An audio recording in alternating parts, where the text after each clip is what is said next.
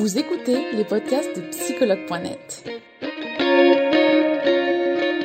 Un espace dédié au bien-être émotionnel par des experts de la psychologie et de la santé mentale.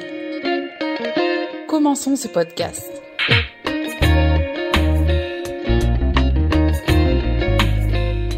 Ferrari, je suis la community manager de psychologue.net. Bienvenue à tous. Bonjour. Bonjour Betty, j'espère que tu vas bien. Oui, très bien. Je suis très contente d'être avec toi aujourd'hui. Et moi donc, je suis heureuse de t'accueillir donc pour euh, ce direct. Donc euh, tu es nouvelle euh, sur la communauté, donc je suis heureuse de, de t'accueillir et on va te présenter un court instant donc aux utilisateurs. Ok. Euh, tu me laisses la parole, tu me présentes. Je te laisse la parole, oui, pour te présenter s'il te plaît. Super. Donc je suis Betty Girezek, je tiens le compte euh, Blabla de Psy depuis euh, presque un an maintenant. Et donc je suis psychologue, psychologue avec euh, deux casquettes, psychologue du travail et psychologue en thérapie émotionnelle, cognitive et comportementale, mieux connue sous les TCC. Et je suis également formée en hypnose thérapeutique. Donc je propose ces accompagnements-là depuis ma... Ça me fait bizarre de dire ça, mais depuis plus de dix ans. Ouais. Voilà. Et Ça donc, fait un sacré euh, temps. Ouais, carrément. Puis je me dis, ça passe tellement vite, c'est passionnant, donc forcément, ça passe vite. Et donc, euh, je suis installée à la fois donc en libéral, je propose des accompagnements en visio et comme tu le sais, j'ai mon accompagnement en ligne dédié à la confiance en soi. Donc, je suis contente, on va pouvoir parler de ce thème-là ce soir parce que c'est très lié à la reconnaissance. Exactement. Et puis, euh, et puis, euh, et puis voilà quoi. En gros, euh, toutes ces toutes ces choses-là sur ma pratique. D'accord, merci Betty donc du coup pour cette présentation. Euh, donc aujourd'hui, on va parler euh, surtout du manque de reconnaissance. Est-ce que tu peux nous dire d'abord, Betty, ce que c'est le manque de reconnaissance? Oui, bien sûr. Alors, le manque de reconnaissance, en fait, c'est vraiment euh, très lié à la confiance en soi et à l'estime de soi. Et on verra peut-être tout à l'heure, si on a le temps, qu'on on confond parfois ces deux notions, confiance et estime. Et en fait, c'est un besoin naturel. On a tous besoin de reconnaissance. Il s'agit d'être vu, d'être reconnu. Et finalement, c'est une façon, euh, ce besoin de reconnaissance, c'est naturel et c'est une façon de construire notre identité au fil du temps, de construire euh, notre place dans ce monde. Et ça répond à des questions fondamentales telles que euh, suis-je valable, suis-je aimable, est-ce que j'ai une place ici sur cette terre? Et donc, on va naturellement avoir des mécanismes pour chercher cette forme de reconnaissance et on va voir que ça commence très très tôt dans l'enfance. Et puis, ce besoin naturel permet à notre, euh, à notre façon de fonctionner, nos besoins affectifs, psychiques, d'apporter un juste équilibre. Mais on peut voir aussi le manque de reconnaissance que parfois, bah, cet équilibre peut venir être perturbé si notre construction, notre identité dépend euh, uniquement du regard de l'autre, du regard extérieur, Eh oui. cette fameuse reconnaissance. D'accord. Et alors du coup, pourquoi on a besoin de ce reconnaissance, de ce besoin, on a besoin de reconnaissance finalement? Bah, j'ai envie de dire, ça remonte à très très loin, c'est-à-dire à la nuit des temps. Euh, donc, euh, je vais essayer de synthétiser. Ah oui, je- j'imagine que c'est très long, mais Ben, en fait, c'est-à-dire que ça remonte, imagine, de nos ancêtres, euh, de, de la préhistoire. Il faut se souvenir qu'à un moment donné, ben, on n'avait pas l'eau chaude, on n'avait pas l'électricité, et notre monde était peuplé de prédateurs, et on a développé, en fait, un instinct de survie. Alors, tu vas me dire, c'est quoi le, c'est quoi le rapport? En fait, euh, l'être humain, à un moment donné, il s'est dit, ben, pour pouvoir survivre aux prédateurs, aux dangers, pour se nourrir, pour, euh, pour être en vie, eh bien, je vais devoir faire partie d'un clan parce que, eh bien, les êtres humains pouvaient pas euh, survivre seuls. Et Ouais, on a développé cet instinct-là, c'est très ancré dans nos gènes. Et donc, l'être humain a établi des processus, euh, des stratégies d'a- adaptatives qui sont euh, fabuleux, qui sont l'intelligence et les relations sociales. C'est-à-dire que nous, êtres humains, on serait rien si on était tout seul. On peut pas faire oui, sans les Ouais. autres. Et ça, c'est vraiment inscrit depuis la nuit des temps dans, euh, dans nos gènes et c'est instinctif. On a un instinct de survie qui nous dit j'ai besoin de faire partie d'un groupe, j'ai besoin de faire partie d'un clan, j'ai besoin donc d'être reconnu par mes pairs, par les autres humains et de créer des liens. Et pour créer ces liens, bah forcément, on a, euh, on a cette question d'attachement et de reconnaissance par l'autre humain. Et donc ça, finalement, je te coupe, mais finalement, ce besoin de reconnaissance, donc il est très très ancré en nous. il est très ancré et heureusement qu'il est là, même si aujourd'hui bah, les dangers potentiels sont différents. Hein. On n'a plus besoin de survivre à cause des prédateurs, mais on a besoin de survivre par rapport à d'autres dangers. Et finalement, bah, c'est tellement ancré que ça va euh, bah, se comment dire se glisser sur d'autres champs.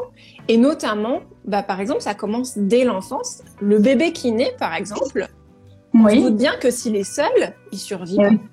C'est ses parents qui le nourrissent, qui répondent à ses besoins affectifs. On peut parler du syndrome d'hospitalisme ou de la dépression du nourrisson. Un bébé qui a pas de câlin, pas d'amour, qui est pas reconnu par ses parents comme euh, le leur, il peut développer des troubles psychiques. Et ça, vraiment, ça peut être grave. Et donc, qu'est-ce qu'on fait? Euh, On parle de la théorie d'attachement. Le bébé qui est tout petit, il va vite capter qu'il y a des choses qu'il fait, qu'il reconnaît chez ses parents, euh, euh, ses parents qui sont censés lui donner cette reconnaissance et cet amour. Tiens, quand je fais ça, euh, mes parents, euh, ils sont pas trop d'accord. Ça, c'est pas acceptable. Je suis pas aimable si je me conduis comme ça. Et donc ça, ça commence déjà très très jeune. Donc on a besoin de pour s'adapter à la vie, aux liens sociaux, etc., on a besoin des tout petits de mettre en place ces stratégies pour se sentir reconnu, aimé, sentir qu'on a une place dans la famille, parce que le premier clan qu'on connaît, bah, c'est la famille. Donc ce besoin ou ce manque de reconnaissance, bah, il prend son origine vraiment euh, très très tôt, euh, j'ai envie, envie de dire, dans notre vie, et on en a besoin pour survivre, et ça va déterminer l'image qu'on a de soi-même, comment on se voit, est-ce qu'on a une image positive de soi-même, est-ce qu'on est aimable et est-ce qu'on peut être aimé par les autres, mais est-ce qu'on peut s'aimer soi-même aussi? Bah, donc, du coup, finalement, l'estime et l'amour de soi qui vont venir euh, avec, avec ce besoin de reconnaissance. Bah oui, et du coup, du coup, Betty, est-ce que tu peux nous dire les signes évidents euh, qu'une personne elle ressent euh, un manque de reconnaissance? Comment on voit ça? Bah, en fait, ça va être très lié au manque de confiance en soi, notamment. Euh, on peut, ça peut s'exprimer de plein de manières différentes. Donc, je veux pas qu'on mette dans des cases, mais ça peut être des signes après qu'il faut évaluer. Mais ça peut être, euh, par exemple, avoir une dépendance au regard des autres, c'est-à-dire je ne suis valable ou aimable que si quelqu'un d'autre m'aime, que si je suis valable dans le regard des autres, de pas arriver en fait à s'apporter cette reconnaissance soi-même. Ça, ça peut être un signe du manque de reconnaissance ou d'avoir quelque chose peut-être à, venir euh, travailler ou à remettre de la douceur là-dessus. Ça peut être euh, le fait d'avoir euh, besoin de la validation extérieure, de rechercher, tu sais, d'avoir de la difficulté à prendre de la, des décisions sans ses avis extérieurs. Ah d'accord. Ça, ça demander conseil finalement aux autres avant toute prise de décision. Alors, c'est toujours une question de nuance. Hein. En psychologie, on parle d'un continuum. C'est normal. Parfois, on a besoin de la vie des autres parce qu'on ne peut pas vivre seul. Oui, Mais c'est quand ça devient vraiment trop récurrent et que on devient dépendant à ça et qu'on ne peut pas faire autrement que se construire en dehors du regard des autres et de pas vivre pour soi et de s'aimer soi-même en fait. D'accord. C'est vraiment systématique finalement, non? Récurrent. Systématique, c'est un peu fort, mais récurrent, fréquent. C'est euh, voilà, je oh là là, mais euh, là je sais pas ce que je vais pouvoir faire, euh, euh, je sais pas comment me comporter, je vais appeler X Y Z, puis je vais prendre dix avis différents, aussi bien que je ne sais même plus. Ou c'est les croyances, les fameuses croyances limitantes, hein, qui, qui déjà leur base dans l'enfance. C'est je dois être parfait pour être aimé, il faut que je me plie ou que je me suradapte aux besoins des autres. Donc c'est le fameux euh, euh, je me plie en quatre, puis j'ai l'impression que c'est jamais assez parce que forcément j'ai besoin de ça, de faire ça pour être aimé ou de bah, d'être reconnu tout simplement. Or, rappelons quand même un truc hyper important, c'est que chaque humain est aimable de par sa nature. Il n'a pas besoin de faire quelque chose ou d'être reconnu pour quelque chose. Il a sa place et sa valeur dans le monde peu importe qui il est et comment il est. Ça, c'est l'amour inconditionnel qu'on va beaucoup travailler euh, dans ce manque de reconnaissance-là, mais dans, dans tout le travail de confiance, d'estime de soi. Merci euh, Betty d'ailleurs de le rappeler. C'est vrai qu'on l'oublie, on l'oublie souvent. et euh, du coup, Betty, comment faire, comment gérer et, se libérer d'un manque de reconnaissance finalement, si c'est notre cas? Ben, écoute, en fait, ça dépend un peu aussi de, de du travail qu'on est prêt à faire, mais je crois que une des pistes les plus intéressantes, c'est d'aller chercher en soi, dans son intériorité, de comprendre d'où vient ce manque de reconnaissance. Est-ce que euh, il est venu euh, très tôt dans l'enfance ou est-ce qu'il a été acquis avec des mauvaises expériences dans la vie? Parce que ça peut arriver on est plutôt une bonne base et puis finalement il nous arrive des trucs vraiment euh, terribles qui nous font perdre cette confiance et cet amour de soi. Et du coup, bah, de travailler, d'aller regarder ça, c'est hyper important. Et les dernières études nous ont montré notamment que bah, tout le travail sur l'estime, la confiance en superficie avait de bons résultats, mais surtout à court terme. Et ce qu'on va chercher à faire, c'est de travailler avec ce qu'on appelle maintenant la thérapie centrée compassion. Ça, c'est vraiment un de, un de mes amours. Euh, Alors, du coup, tu peux nous expliquer un peu ce que c'est, là, cette thérapie? Avec plaisir. En fait, c'est euh, des chercheurs qui ont montré que on allait travailler sur trois axes, euh, qui sont notamment la vision positive de soi, c'est-à-dire bah, comment je me regarde, est-ce que je crois en mes capacités, mes aptitudes, mes zones de génie, euh, c'est la confiance en soi, confiance que j'ai en mes capacités à grandir, à cheminer et à surmonter les échecs. Parce que c'est humain, on a tous des échecs, on a tous des périodes difficiles, mais c'est et surtout l'amour inconditionnel de soi. Et je pense que le manque de reconnaissance ou, ou quand ça titille ce besoin de reconnaissance, c'est que on n'a pas eu et on n'a pas appris. Et c'est normal parce que nos générations là, euh, l'éducation, les parents, euh, ils étaient aussi en mode survie hein, en après-guerre, donc euh, les émotions étaient un peu étouffées. On n'était pas dans le dans l'accueil euh, bien de bienveillance, dans l'éducation positive, dans l'abolition des violences éducatives ordinaires. Non, on était dans autre chose. Et ça, c'est notre génération à nous aujourd'hui. Donc, on est en train de construire les futurs adultes. Et on est en train de se construire. On va travailler sur l'amour inconditionnel, c'est-à-dire s'apporter de soi-même, regarder en soi ce qu'on aime en soi, euh, ses forces, mais aussi ses vulnérabilités. Ah Apprendre à les accueillir, à les accepter, à comprendre qu'elles font partie de notre chemin et de ne plus avoir besoin uniquement, on en a toujours un petit peu besoin, mais pas avoir besoin uniquement du regard de l'autre sur soi-même pour s'aimer et avoir cet amour inconditionnel de soi. D'accord, merci Betty. Euh, bah, plein, de, plein de, de, belles paroles et surtout de, de vérité finalement. Hein. Euh, on va passer maintenant euh, aux questions des utilisateurs. Mhm. Donc on va en faire quelques-unes. Donc tout au long de la journée, euh, les utilisateurs ont mis des questions. Alors, donc il y en avait beaucoup déjà. c'est un sujet passionnant. Je pense qu'on en souffre tous hein, du manque de reconnaissance, au moins une fois dans sa vie. c'est vrai, c'est vrai, c'est vrai. Alors,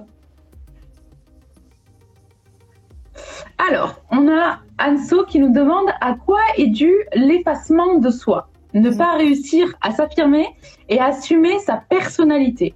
Mm. Ben, c'est une excellente question et notamment l'affirmation de soi est très liée à la confiance en soi.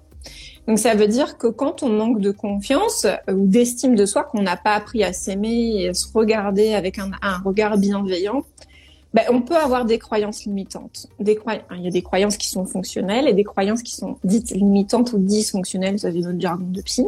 Mais en gros, c'est des croyances qui nous empêchent de nous affirmer. Et ces croyances-là, ça peut être du type, euh, j'en ai encore discuté ce matin avec une personne en accompagnement, c'est je vais me dire automatiquement, par exemple en groupe ou en réunion ou en famille, ouais mais ce que j'ai à dire c'est pas intéressant.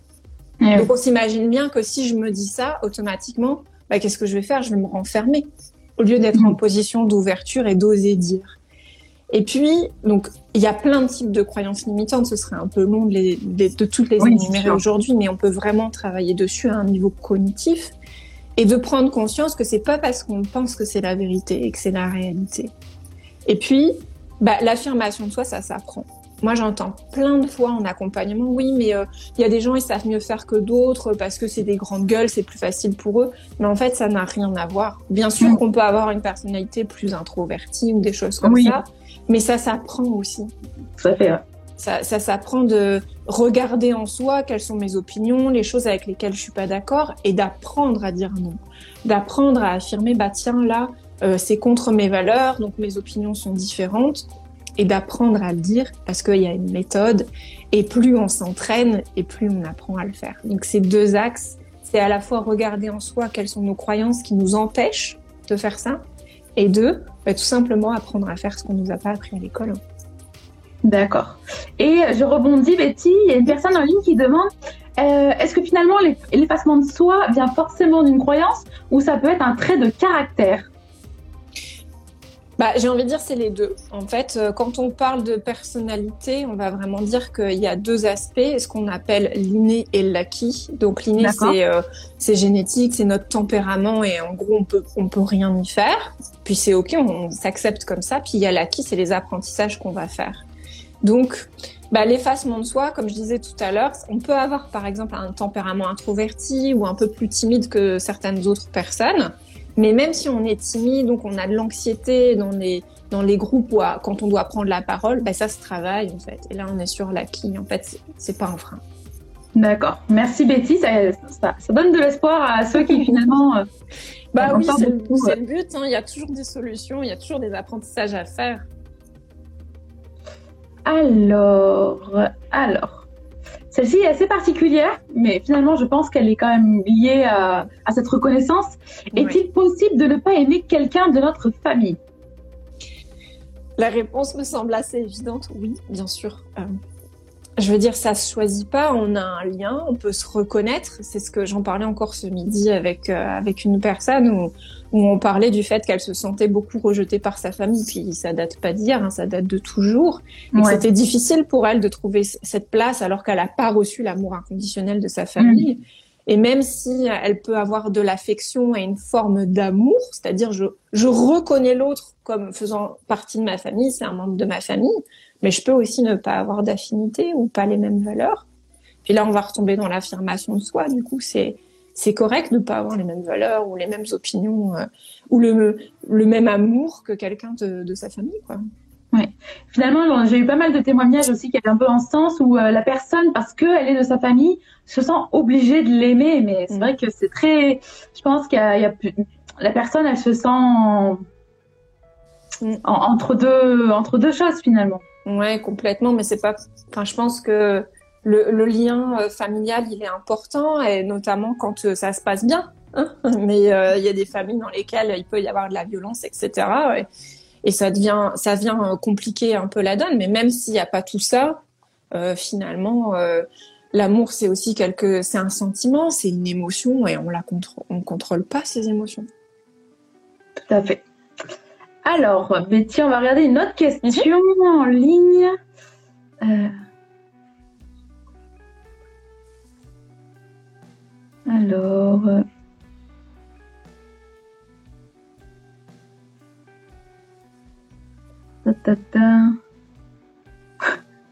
oui, il y a vraiment de tout, euh, de tout. Oui. J'avoue que j'étais concentrée sur les réponses, du coup, j'ai pas forcément regardé en ligne. Il n'y a pas de souci. Comment j'ai une relation? Alors, comment euh, gérer une relation avec quelqu'un d'évitant quand on est anxieux? Alors, est-ce que c'est lié ici à la reconnaissance? Alors là, c'est une bonne question. Alors déjà, c'est quelqu'un de très aguerri parce que euh, on, ressent le, Il y a une question très claire. Là, oui. ouais, ouais, ouais, complètement. Comment gérer une relation avec quelqu'un d'évitant quand on est anxieux? Ben, j'ai envie de dire que ça se travaille à deux. Déjà, si c'est une relation de couple, il faut être deux pour travailler dessus parce que c'est une dynamique. Forcément, on s'active et parfois, quand on a des blessures, il y en a un qui a une blessure, l'autre a une autre blessure, puis ça peut se réactiver en fonction de notre tempérament. Enfin, vraiment, c'est une, c'est une dynamique. Puis il faut, faut être deux. Après, euh, si il y en a qu'un des deux qui a envie de travailler sur cette question-là, ben déjà, c'est de comprendre euh, bah, son anxiété. Qu'est-ce que le fait parce que ça me fait penser euh, au, sentiment d'abandon, par exemple, chez euh, certaines personnes euh, qui vont avoir le sentiment, si elles n'ont pas assez de reconnaissance, je pense qu'on peut faire le lien ici, si elles n'ont pas assez de reconnaissance, elles vont se sentir vite abandonnées. Par exemple, certaines personnes, j'ai déjà vu en accompagnement, quand leurs copains leur répondaient pas à leurs textos euh, au bout d'une heure ou deux heures, c'était panique à bord, etc. Donc là, on va vraiment travailler sur soi, ce que ça nous fait, euh, qu'est-ce que ça nous évoque, qu'est-ce que ça réveille, et on va appliquer des techniques de gestion d'anxiété finalement. Et ça, peu importe le caractère de l'autre. Soit c'est une thérapie de couple ou un accompagnement de couple et on travaille la dynamique, ou alors on travaille, si c'est un travail individuel, on va travailler sur l'anxiété, ce que ça nous évoque, etc. Mais ça, euh, j'ai pas de réponse toute faite, oui, non, miracle, quoi. C'est sûr, c'est sûr. Chaque cas, chaque cas euh, a ses propres euh, sources finalement. Mm. Mais merci quand même Betty d'avoir essayé euh, d'y répondre. Avec plaisir. Et je vais en profiter pour poser une dernière question que j'avais vue mais que je ne retrouve pas. C'était comment finalement comment remplir finalement le besoin de, de, reconnaissance, mais dans le milieu du travail. Oui. Finalement, la personne, elle ne sentait pas ce besoin de reconnaissance dans tous les autres domaines, mais elle en avait besoin dans le domaine du travail. Oui.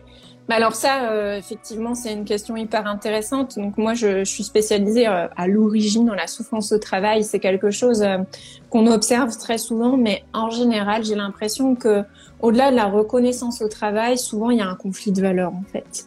C'est-à-dire que on va pouvoir passer, placer pardon des exigences hautes par rapport au travail. Souvent, ce manque de reconnaissance, on l'observe chez les personnes qui s'investissent énormément dans leur travail, qui ont des exigences élevées, c'est-à-dire qu'elles ont des standards, des idéaux élevés, des valeurs fortes, qui vont beaucoup s'investir et donc qui vont s'attendre naturellement à ce qu'on reconnaisse leur investissement. Oui. Et c'est naturel parce que même si on n'a pas ce profil-là, quand on donne beaucoup à, un employeur ou à son travail, c'est naturel, c'est naturel qu'on ait envie de d'avoir ce, ce, sentiment ou ce, ce, cette reconnaissance dans les faits, dans la relation. Et si on l'a pas, bah on revient sur l'affirmation de soi. Je pense que c'est important à un moment de le verbaliser plutôt que de le garder comme une rancœur, parce que ça, je le vois vraiment souvent et de pouvoir dire bah là je me suis beaucoup investi et j'aurais apprécié de votre part que vous puissiez euh, reconnaître que je me suis investi que j'ai peut-être fait euh, les choses bien et de pas hésiter à demander et à dire finalement ce dont on a besoin parce que les autres sont pas dans notre tête et oui. pour certains patrons euh, juste dire juste dire je sais pas moi tiens on a fait du bon boulot aujourd'hui euh, il se dit que c'est de la reconnaissance, alors que soit on peut avoir besoin d'un merci, d'une mm. prime, de ah ouais vraiment j'ai vu que tu avais fait des efforts, que tu étais resté tard, etc. Et l'autre est pas l'autre est pas dans notre tête en fait. Donc si on en a besoin, eh ben essayez de regarder en soi aussi comment est-ce que ça pourrait s'exprimer. Moi je travaille toujours là-dessus en accompagnement. C'est mais c'est quoi la reconnaissance pour vous au travail et qu'est-ce que vous attendez de votre patron, euh, de votre employeur. Qu'est-ce qui viendrait vous dire, tiens, si mon patron faisait ça, là, je me sentirais reconnu. Et une fois que vous avez ciblé ça, ben, dites-le lui, en fait. Parce que c'est comme en amour. On a, euh, je me souviens plus, c'est Gary Chapman, je crois, mais je suis plus sûre, qui avait écrit un bouquin sur les cinq langages de l'amour. Il y en a qui montrent l'amour par les gestes, l'autre par le langage. Euh, voilà, on a tous une façon euh, d'aimer et je pense qu'on a tous une façon aussi de reconnaître et on a tous des besoins différents. Ça peut s'exprimer de façon différente. Donc, dites-le, repérez votre besoin, comment ça peut s'exprimer et qu'est-ce qui vous ferait du bien et partagez-le avec votre patron, quoi. Et c'est 50-50. Soit vous obtenez, votre employeur euh, peut faire cet effort et ce chemin, hein, c'est un mi-chemin, on se rencontre, soit il peut pas. D'accord. Eh ben, merci Betty pour tous ces, conseils, ces conseils et d'avoir répondu euh, aux questions utilisateurs que je sais que n'est pas toujours facile d'y répondre. Euh, donc, merci beaucoup d'avoir été présente pour ce direct, d'avoir euh, de, l'avoir fait avec plaisir et d'avoir répondu bah, présente. Et bah, je te dis à très vite pour un prochain direct si jamais ça te dit. Ben, carrément. Et en tout cas, merci beaucoup pour l'invitation. Et puis merci à tous pour votre participation, puis rendre ça toujours plus vivant. Merci, c'est chouette. Merci Betty, à très vite. et une, belle soirée à, toi. Au revoir. Salut.